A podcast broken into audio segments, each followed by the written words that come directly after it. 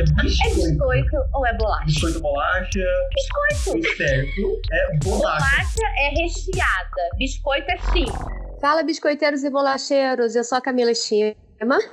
E aqui é o Ricardo Durante, tá começando mais um podcast, é Biscoito ou Bolacha? Podcast meu e da Camila, onde a gente aborda temas sobre comportamento alimentar, alimentação, nutrição, corpo e outros assuntos também. Legal. É, essa semana a gente vai falar sobre o que é o tal do comportamento alimentar, que muitas pessoas têm dúvidas a respeito disso.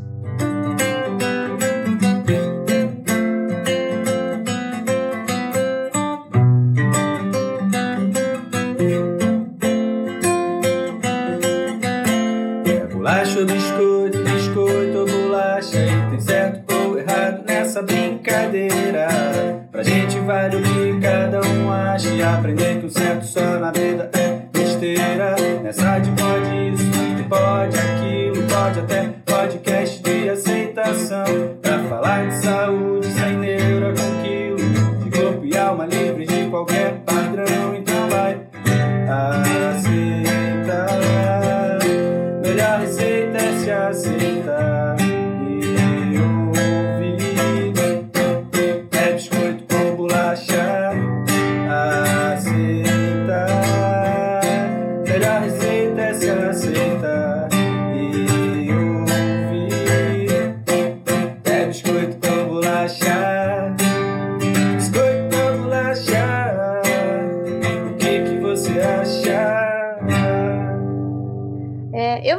falando porque que eu comecei a trabalhar com comportamento alimentar né, na minha carreira de nutricionista.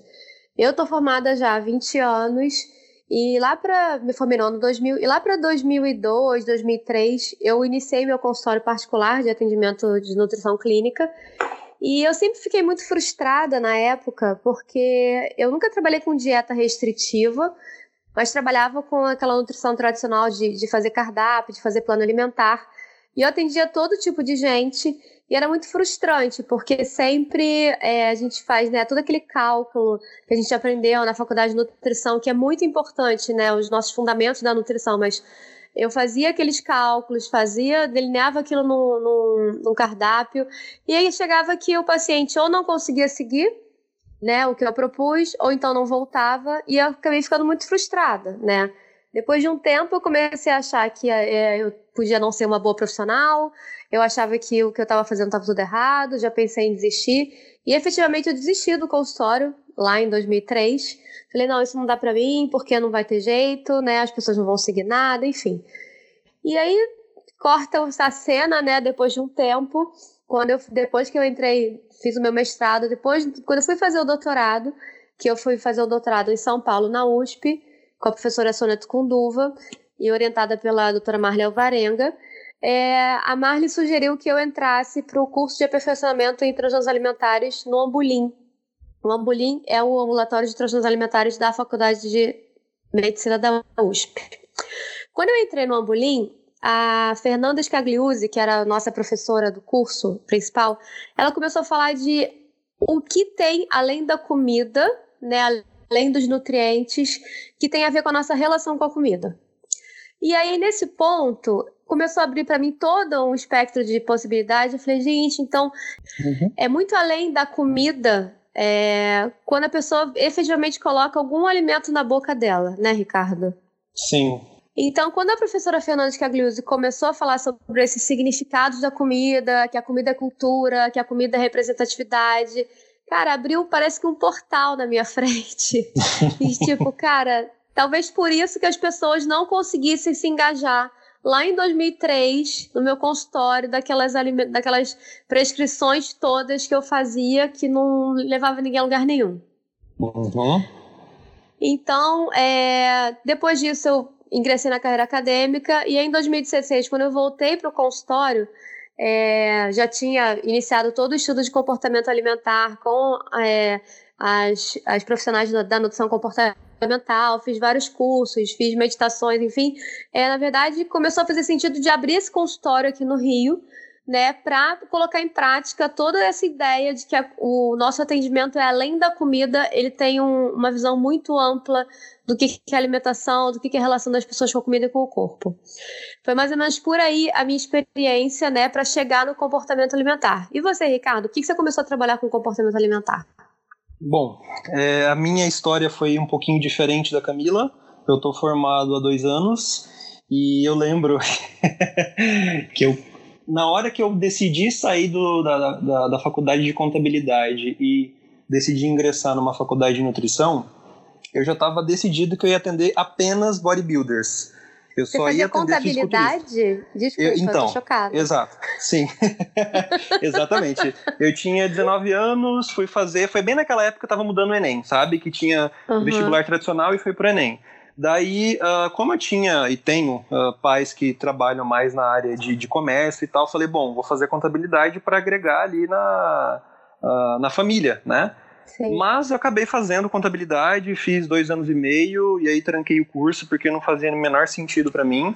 E paralelamente eu já estava bastante sobre suplementos, sobre eh, fisiculturismo e etc. né? E aí eu falei, não, eu quero fazer nutrição, e eu tinha essa mentalidade muito de vou entrar para atender apenas fisiculturistas. Então eu já tinha muito essa coisa de eh, o nicho que eu ia atender em si, né?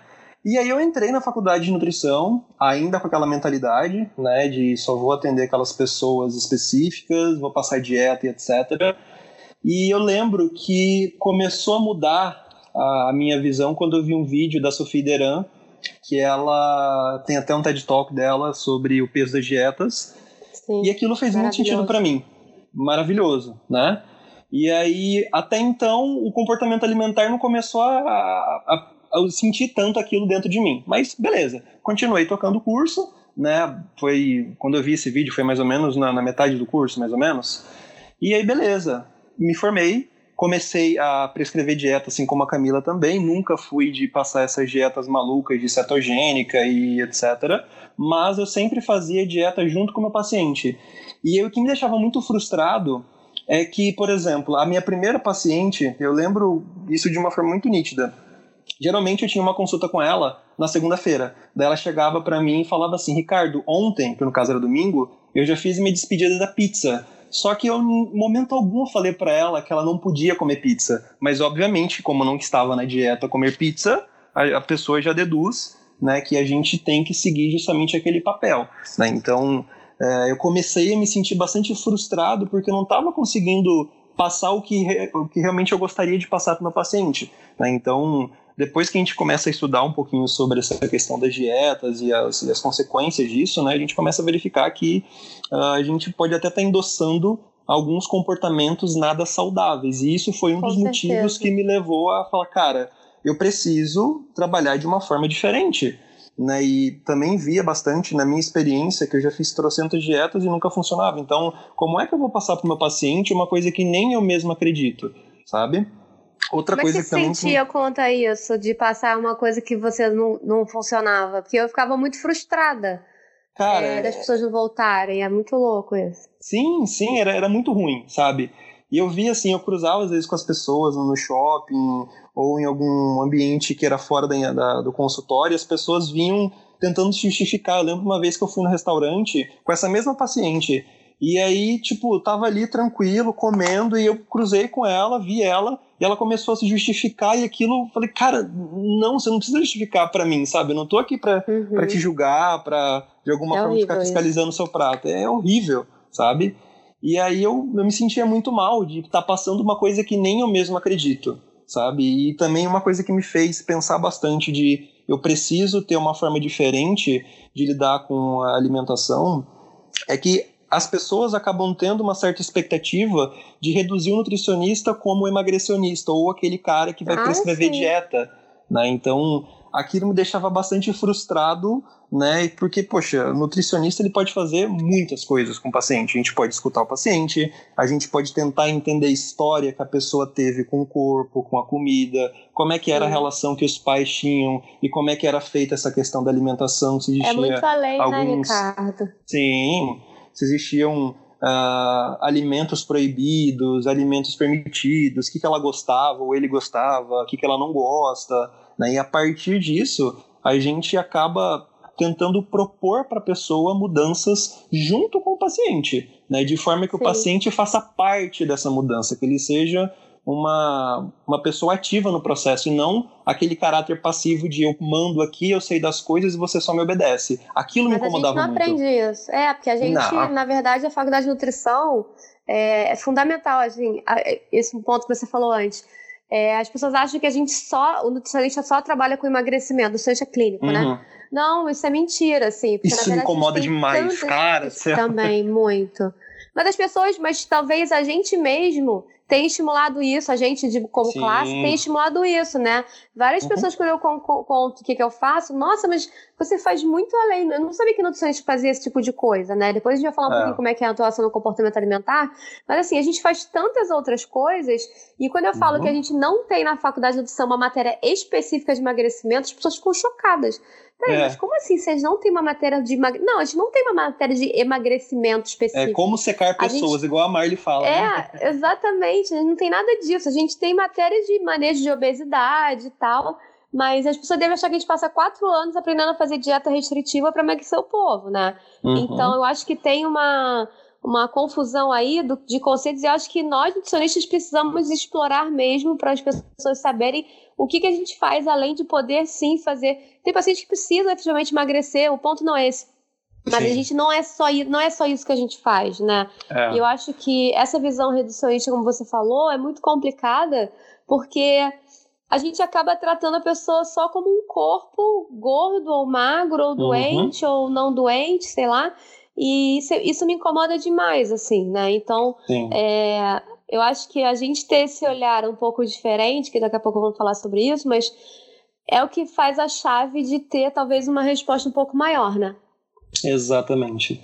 Né, eu acho que boa parte desse podcast vai ser sobre as nossas frustrações, né? E isso que fez a gente buscar uma forma diferente, porque uhum. convenhamos, o que está sendo feito hoje tem muita coisa que não dá, cara, não dá. A faculdade, ela treinou a gente para a gente tratar muito mais as pessoas como uma, uma, tratar mais pessoas hospitalizadas, na verdade, né? Mas uhum. falar sobre pessoas saudáveis não tem como a gente conseguir falar de comida sem falar sobre a questão social, sem falar Sim. sobre a questão psicológica, enfim, é, é complicado, né? É, eu aprendi que quando eu aprendi no Ambulim que tem um porquê das coisas, nada é por acaso e a gente come da forma como a gente come hoje, que é uma construção. Quando eu entendi que tinha um porquê, cara, fez completo sentido e por isso que eu hoje em dia me sinto muito feliz no que eu faço, porque o porquê que responde, por que o paciente não consegue seguir as recomendações que a gente pensava lá atrás, né? Uhum. É, lá atrás eu trabalhava com, eu já fazia o diário alimentar, que é uma ferramenta muito potente que a gente usa hoje em dia. Eu já trabalhava uhum. em cima do que a pessoa comia. Nunca fez sentido para mim eu decidir 100% o que aquele indivíduo ia comer. Imagina que eu conseguiria decidir o que todos os meus pacientes comem, né? Inviável. E assim, né? eu acho assim, muita prepotência também é. É, da parte de nós nutricionistas uh, conseguir desvendar qual vai ser o tamanho da fome da pessoa numa janta. Exato. E se ela realmente vai querer comer, sei lá, é, arroz, feijão, salada e carne. Vai que essa pessoa está num contexto de, sei lá, de, de, festa, alguma coisa do gênero. Sabe como é que a pessoa vai lidar? Se a dieta é. tá ali pautada na quarta-feira que tem que seguir aquele plano em si. Né? Então eu Exato. vejo que isso ingessa muitas pessoas, né? E a gente como profissional, né? Porque aí Total né, a gente como profissional também, porque a gente faz todo um planejamento lá nutricionalmente perfeito, aí chega o paciente, tá, mas eu não gosto desse alimento, aí vai por uhum. água abaixo, um monte de conta, né, um monte de cálculo uhum. que a gente fazia. Então, aproveitando já, né, para entrar, né, como é que é a atuação no comportamento, então, eu sempre falo nas minhas aulas para meus alunos, né, nutricionistas de pós e palestras que eu dou, eu acho que a gente, primeira coisa que a gente tem a diferença do comportamento alimentar, primeira coisa antes de dizer, né? Comportamento alimentar é uma área muito nova da nutrição, ainda não é uma especialidade, né? Então as, as pessoas se dizem nos ciências comportamentais e tal. A gente trabalha com comportamento, mas não tem titulação ainda, não é reconhecido pela ASBRAN, Associação Brasileira de Nutrição, né? mas É. ela é uma área que está agregando muita gente, porque acho que as pessoas, como o Ricardo falou, né, estavam frustradas, tipo, cara, por que, que o paciente não volta? Começa a questionar sua, suas habilidades, seu conhecimento, né? Então, é, quando a gente começa a estudar o comportamento alimentar, faz muito sentido o que todos os lugares que a gente aprende falam, que a gente vê as pessoas como um todo, né? É, não é só aquele, aquela boca que come aquele alimento, aquele corpo que engorda ou emagrece, né? A gente E não o culpar o como- paciente, né? A gente vai Exato. entender o que acontece. Isso que é legal. Exato. É o por... Para mim, o porquê é o diferencial da história, né?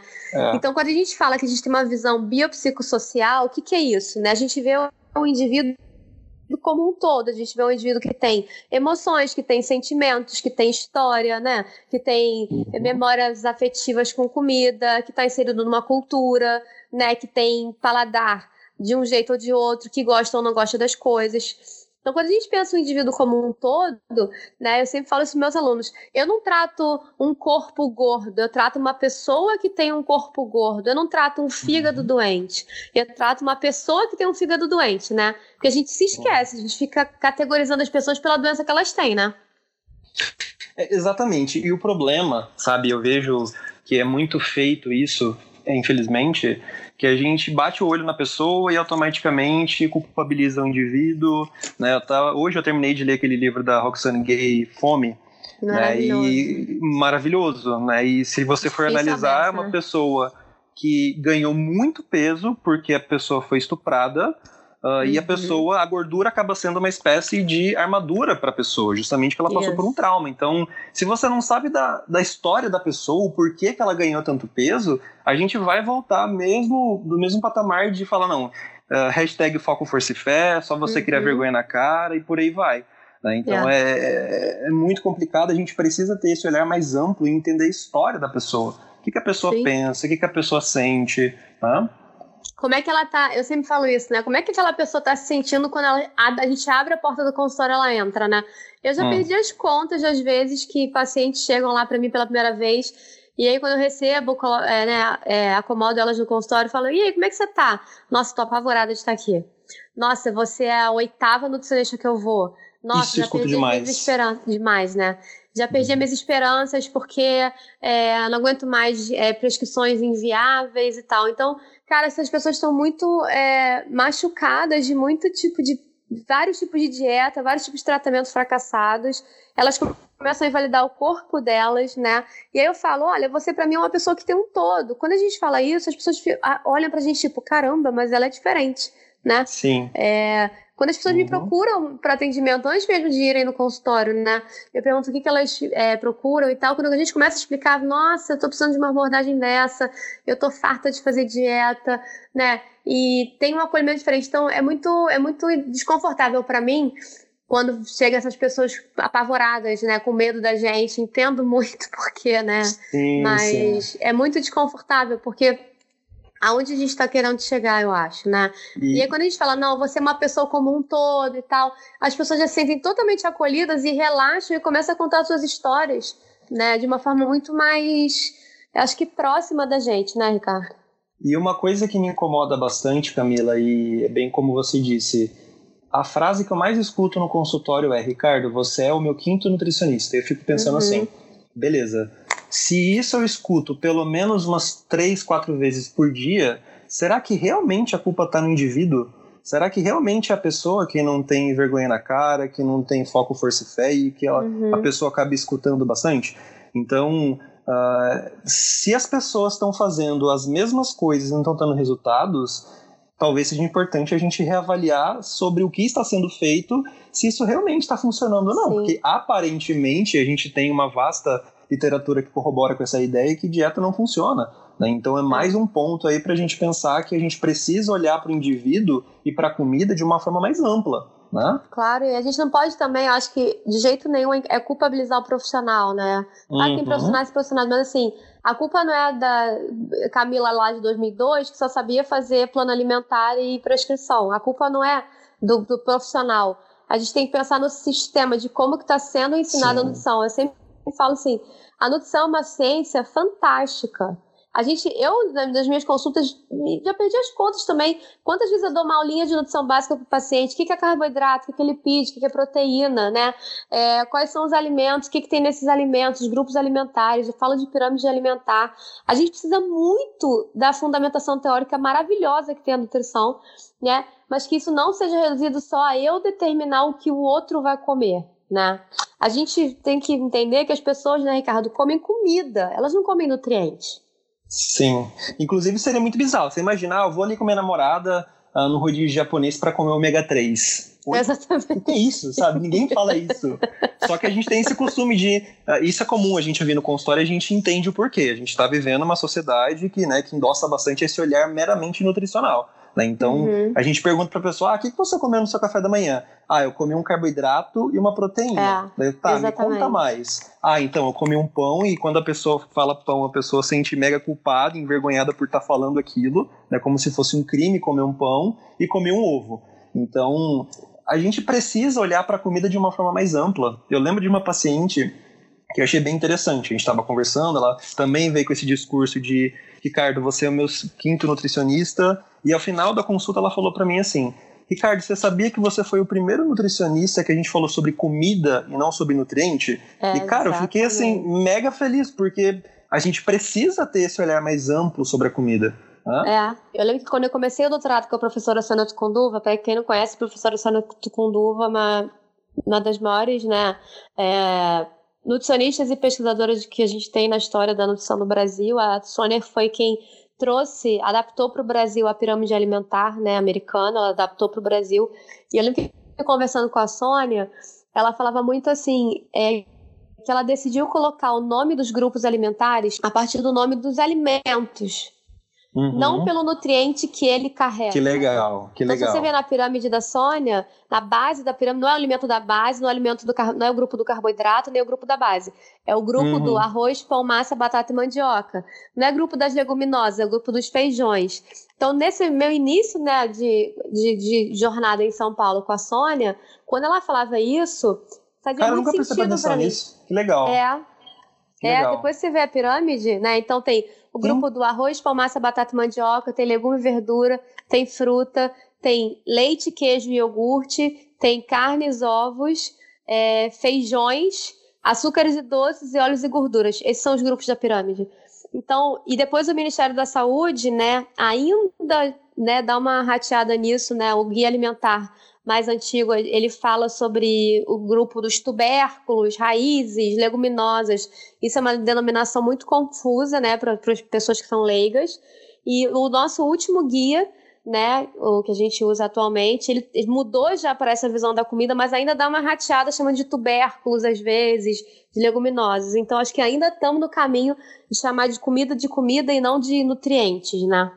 É. É, é aquela coisa, a gente precisa, de alguma forma, olhar para a comida e não tanto para o nutriente. Né? Uma frase que eu gosto bastante é a seguinte: o que comemos é menos importante do que o como a gente está comendo. Só que claro. normalmente a gente foca no nutriente, na caloria, na proteína, no carboidrato, no lipídio, e beleza, isso é importante? Claro que é importante. Só que a pessoa sabe o que teoricamente ela deve ou não comer, o que é mais saudável, o que é menos saudável teoricamente. Né? O problema é justamente esse, como é que eu faço para colocar na prática? E a gente Por que, só que ela não tá consegue, focando... né? É, e a pessoa se sente muito culpada, porque ela sempre recebe informação de que não, você tem que ter foco, força e fé. Né? Então, é. É importante a gente olhar para além da comida, de olhar para um pão e entender que esse pão pode ter uma simbologia para a pessoa, pode lembrar a avó, por exemplo, no meu caso de você olhar uhum. para um brigadeiro e lembrar de uma festa, não de lembrar de açúcar e gordura, e isso vai me engordar Exato. e por aí vai. Né? Maravilhoso. É isso. Eu acho que, então, né, levantando um pouco do que a gente está falando, então, no comportamento alimentar, a gente vê as pessoas como um todo, essa questão biopsicossocial, a gente trabalha com gente, não com corpos nem com doenças. A gente trabalha com trazer a comida de volta para o lugar da comida, não tirar do lugar do nutriente, né? Uhum. É, sem a gente negar todo o conteúdo de, de conhecimento técnico que a gente aprende na faculdade, né? É, a nutrição sendo menos biológica e mais holística, eu acho que abraça muito mais gente, porque, como você falou, né? A forma como as pessoas comem é tão importante como o que, que elas estão comendo. Então, se ela come vendo TV, se ela não come vendo TV, se ela come rápido, se ela come devagar, né? Se ela come estressada, se ela qualquer emoção ela come em resposta a essas emoções desagradáveis ou, ou emoções positivas também, né? Uhum. Então, é, o comportamento alimentar tenta abraçar tudo isso né, no paciente para que ele efetivamente melhore, reconheça primeiro, acho que a relação deles com a comida, né, Ricardo, e depois melhore essa relação.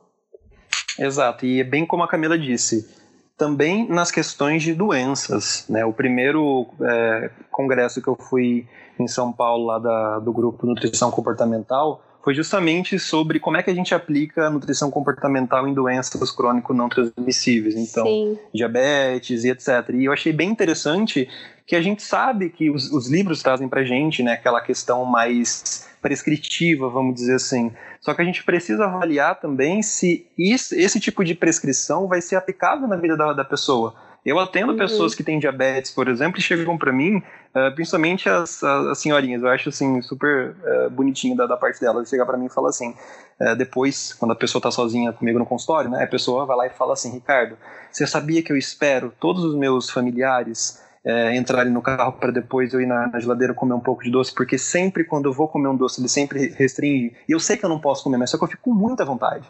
E eu fico pensando, putz, até que ponto falar para a pessoa diabética que não, você não pode comer nenhum tipo de doce, porque isso vai aumentar sua glicemia e tudo bem, a gente não está uh, ah, desconsiderando isso. A questão é como é que a pessoa vai colocar isso em prática. Né? Então Exato. a gente olhar que, ok, é bem como você disse, eu achei bem interessante uma fala que eu ouvi você lá no Rio de Janeiro, inclusive. Nós não tratamos um fígado que não está funcionando, né? a gente não trata um pâncreas disfuncional a gente trata de pessoas, né? pessoas é. que têm certas patologias, a gente precisa olhar para isso também, não só para a doença ou para a comorbidade que a pessoa tem, mas considerando todos os fatores, pensamentos, sentimentos e como é que está a rotina dela também, né? Exato, exato, é. Eu acho que esse todo, né, é, o que você falou do fígado doente, para mim isso é muito, é muito claro, assim, a gente tem uma mania, né, Ricardo, de de denominar as pessoas pelo corpo ou pela doença delas, né? Então aqui é. é. o grupo dos diabéticos, é o grupo dos hipertensos, os obesos, as anoréxicas. Então a gente tem uma mania de definir é. as pessoas pelo corpo delas ou pela, pela, pelo diagnóstico delas, né? E não, uhum. quando a gente fala de comportamento alimentar, a gente está falando desse todo. Então, se a pessoa que come dessa forma ou que não come, por que, que ela não come? Eu sempre falo para meus pacientes, a gente tem, tem, tem, que entender por que, que você não consegue comer o que você gostaria de comer. Uhum. Né? Porque uhum. senão fica, fica muito confuso. Então, a gente sempre tenta achar o porquê dos comportamentos em excesso, dos comportamentos que não estão sendo feitos, dos alimentos que não fazem parte, né? E o grande pilar que a gente trabalha, que na nutrição não é, não é tão abordado assim, né? É o reconhecimento da fome e da saciedade, dos nossos sinais né, internos de, cara, eu tô com fome física ou eu tô comendo para resolver alguma emoção? Como é que eu é. diferencio a fome física da emocional, né? Uhum. E a gente só consegue isso como? Escutando nosso corpo. E convenhamos, não é nada fácil, né? Dado não. uma sociedade que fazer dieta é algo normativo, então não é, uma, não é algo normal, mas é uma norma a gente fazer dieta. Tanto que se a pessoa chegar numa roda, especialmente se for mulher, galera, eu não tô fazendo dieta. As pessoas fuzilam a outra porque não tá fazendo dieta. Né? Ela é então, é estranha, é, né? É estranha, né? A, é o patinho feio, enfim, né? Ovelha negra e por aí vai.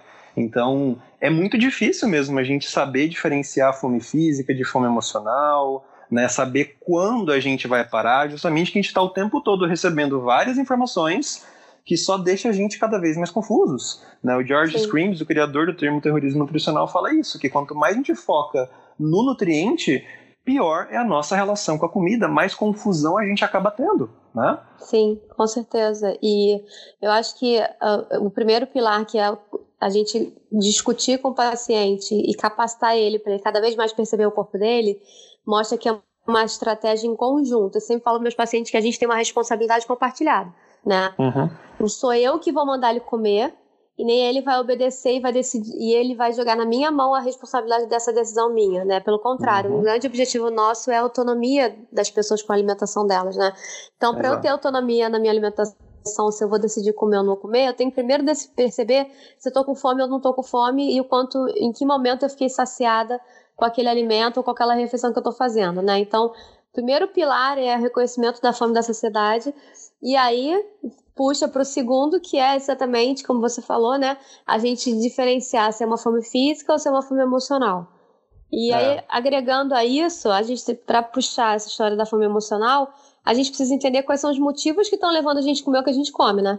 Então, é, é normal a gente ter essa dificuldade e no consultório é muito comum. Quando eu pergunto para a pessoa uh, o que é fome, a pessoa tem dificuldade de dizer para a gente como é que é essa sensação física. Justamente porque a gente passa muito tempo da nossa vida sem escutar o nosso corpo. Né? Uma coisa que a gente fala uh, nós que trabalhamos com, com comer intuitivo, é que todos nós nascemos comedores intuitivos. Salvo se a criança nascer com algum tipo de patologia, todos nós sabemos quando comer e quanto comer, a partir de fome e saciedade. Só que vai passando o tempo, a gente vai tendo interferências externas, claro, ah, especialmente quando, é, a gente está falando sobre crianças, quem mais interfere são os pais e mães. Né? Claro que as mães não fazem, os pais também uh, ah, para prejudicar e causar algum mal na criança. A gente sabe que elas vão fazer aquilo que elas sabem, mas acaba influenciando muito. Então, aquela coisa de, ah, come tudo que está no prato, né? Se você comer o brócolis, depois vai ter uma sobremesa. Então, tudo isso acaba influenciando bastante o comportamento alimentar dessa pessoa.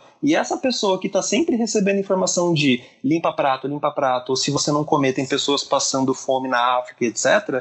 Vai ser uma vai pessoa apanhar. que provavelmente vai apanhar pra caramba para escutar é. a saciedade. A pessoa vai achar que saciedade é você estar cheio, que é uma coisa muito frequente que a gente recebe ali no consultório. Sim, sim. Saciada. Eu estou saciada não quer dizer que eu estou cheia. As pessoas uhum. só entendem que já está. E nem estômago é, vazio. Deveria, exato, já deveria parar de comer só quando eu estou cheia, passando mal. Não, é muito antes disso, né? Então, é curioso isso que você falou, porque a, a gente nasce, é inato, a gente nasce com a regulação interna, né? Vê como é que um bebê come. O bebê come, ele chora, depois de tentar todas as possibilidades, se é fome, a mãe tem que alimentar ele. Quando ele está satisfeito, ele para, ele fecha a boca, ele vira o rosto, ele, ele não tá, ele não, não consegue mais comer. Só que os adultos imaginam o quanto ele deveria comer. E eu sempre dou esse exemplo no consultório. Imagina se a partir de agora eu passasse a fazer o prato do Ricardo e o Ricardo passasse a fazer o meu prato. Eu ia fazer o prato do Ricardo baseado na fome dele ou na minha fome? Exatamente. Na minha. Não tem é. como eu saber a fome que o Ricardo tá sentindo agora. Nem que ele me conte, ah, eu acho que eu tô com uma fominha, nem que ele numere. Mesmo assim, esse referencial é diferente de, mi, de mim pro Ricardo. Então a gente tem que respeitar quando o paciente fala pra gente.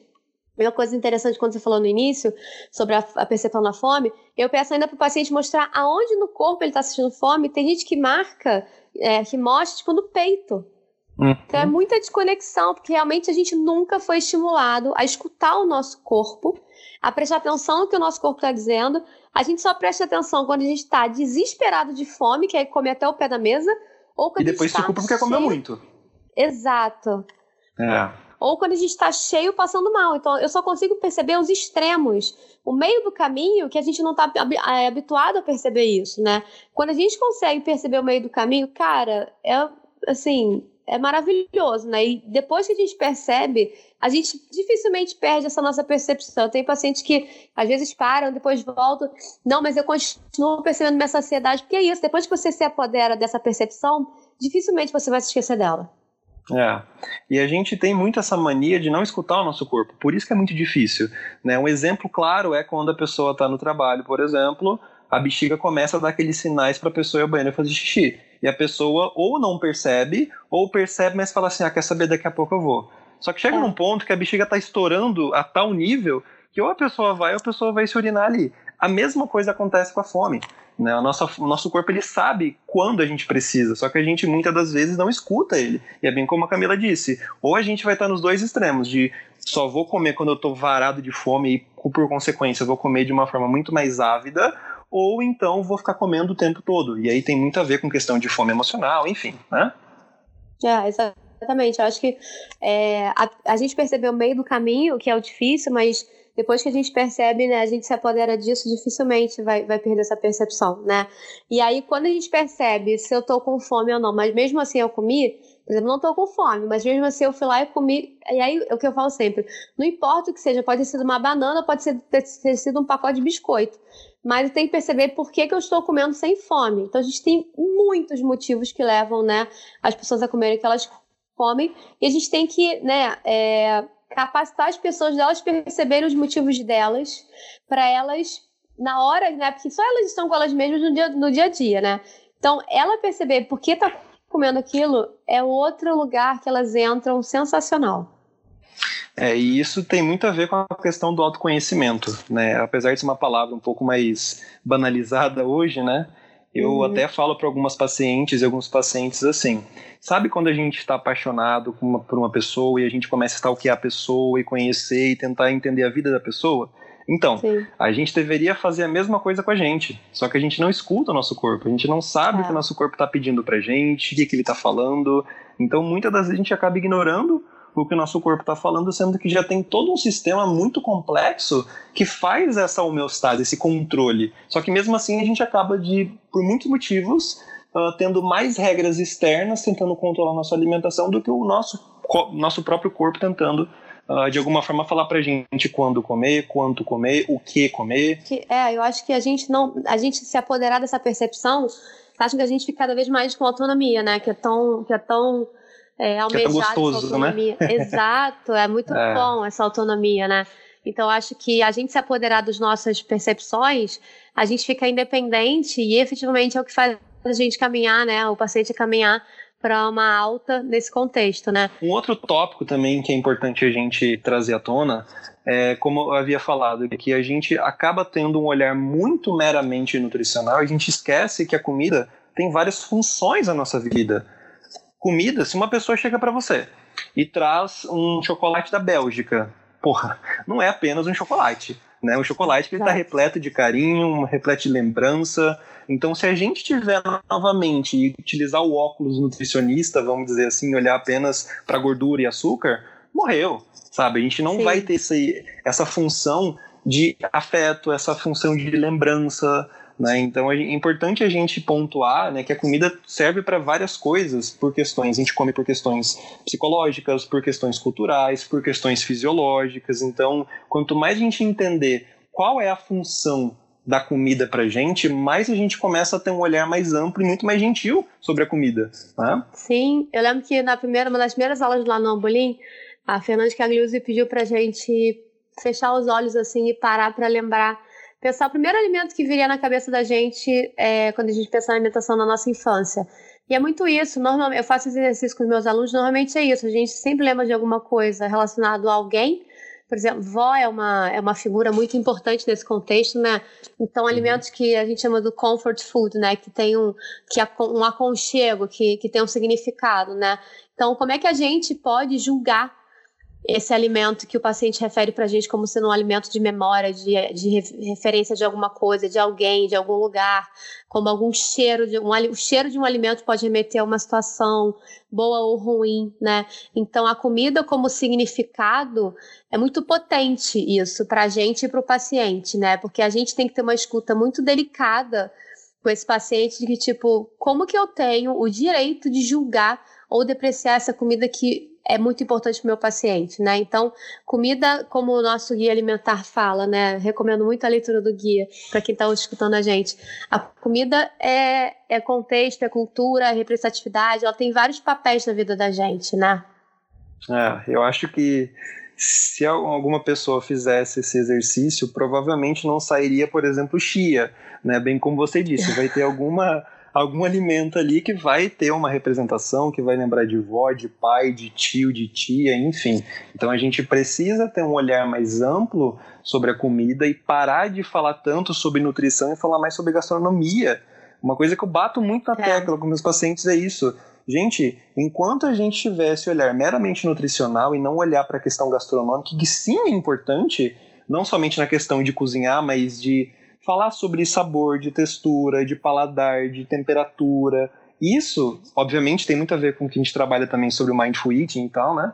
Mas a gente começa a ter um olhar mais neutro sobre a comida. A gente não deveria tratar o ovo como uma coisa maravilhosa e o chocolate como um demônio. Na verdade, essa, esse maniqueísmo alimentar só faz a gente ter mais culpa quando a gente come, E provavelmente a gente vai ficar mais inclinado a buscar aqueles alimentos que teoricamente são proibidos. Então é interessante a gente ter esse olhar mais neutro né, sobre qualquer tipo de alimento, independente do alimento.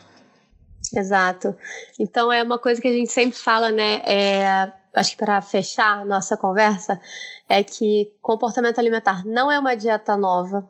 E não, não é, é reeducação alimentar. Exato. falam isso, né? Muito bom, é. Não é uma reeducação alimentar, não é uma dieta nova, não é um plano alimentar, não é um cardápio. Comportamento alimentar a gente mexe em cima do que as pessoas comem, entendendo o porquê, entendendo o contexto, colocando a comida no lugar onde ela tem que estar, né? Que às vezes a comida fica descaracterizada em contextos que não tem nada a ver. Então, comportamento, comportamento alimentar não é uma dieta. Ela é uma forma de ver a alimentação de uma forma diferente, mais integrativa. Ao meu ver, e comportamento isso. alimentar. Pode terminar, Camila, desculpa te interromper. Não, não, pode falar, pode falar. Então, comportamento alimentar eu vejo que está sendo muito vendido também como uma nova fórmula de emagrecimento. E isso me uhum. incomoda bastante, porque, Sim. primeiro, vou dar uma, um disclaimer aqui. Quem trabalha com comportamento alimentar, pelo menos eu, eu não tenho nada contra o emagrecimento. A gente sempre fala que se for para a pessoa emagrecer, vai ser como consequência. E geralmente uhum. acontece porque a pessoa não sabe que é saciedade, acaba burlando, a pessoa não Isso. presta atenção no corpo, a pessoa desconta as emoções da comida. E quando a gente uhum. muda, a gente muda não, quando a gente ajuda as pessoas a mudarem esse tipo de comportamento, automaticamente o corpo ele vai responder como consequência. Então, Exato. comportamento alimentar não tem objetivo de emagrecer pessoas, apesar de muitas pessoas acabarem emagrecendo como consequência Exato. de todo o processo. Né? Exato. Eu acho que quando as pessoas perguntam para mim é, o que é uma alimentação saudável, para mim é comer em paz, é, é ser saudável. Para mim, uma alimentação saudável é quando a gente come em paz. O que, que é para você, então, Ricardo, uma alimentação saudável? A alimentação saudável para mim seria se a gente comesse de tudo, mas não tudo, uh, comendo em resposta daquilo que o nosso corpo pede para gente. Eu estou falando em resposta principalmente sobre a nossa fome física, respeitando a nossa saciedade, respeitando o nosso apetite. Eu estou dizendo que sim, a gente precisa comer com prazer, uh, sem culpa também. Né? Então sim. a gente ter essa, esse comer mais em sintonia com aquilo que o nosso corpo pede. Né? É isso. Muito bom, hein? Foi ótimo. Fechado? Como é que... Gostei. Fechado. Como é que foi? Eu gostei. Acho que a gente conseguiu contemplar uh, bastante conceitos mais obscuros, né? De tentar quebrar algumas alguns mitos e algumas falas que as pessoas trazem sobre o comportamento alimentar. Né? Então, acredito que vai ser uma, uma forma diferente para as pessoas entenderem um pouquinho mais sobre o que é esse tal comportamento alimentar. Né? Muito Bom, então, ó, vamos fechando hoje. E para quem não segue a gente, siga a gente no Instagram, que já temos um perfil, né, que é arroba é biscoito ou bolacha. É, uhum. Segue a gente lá, que lá a gente vai postando novidades, a gente vai, também vai recebendo feedback de vocês por lá, nas nossas postagens, na nossa, nossa direct message. Então é isso, Ricardo. Foi um prazer. Foi um prazer e até a próxima. Até a próxima. tchau, tchau. Até. Tchau, tchau.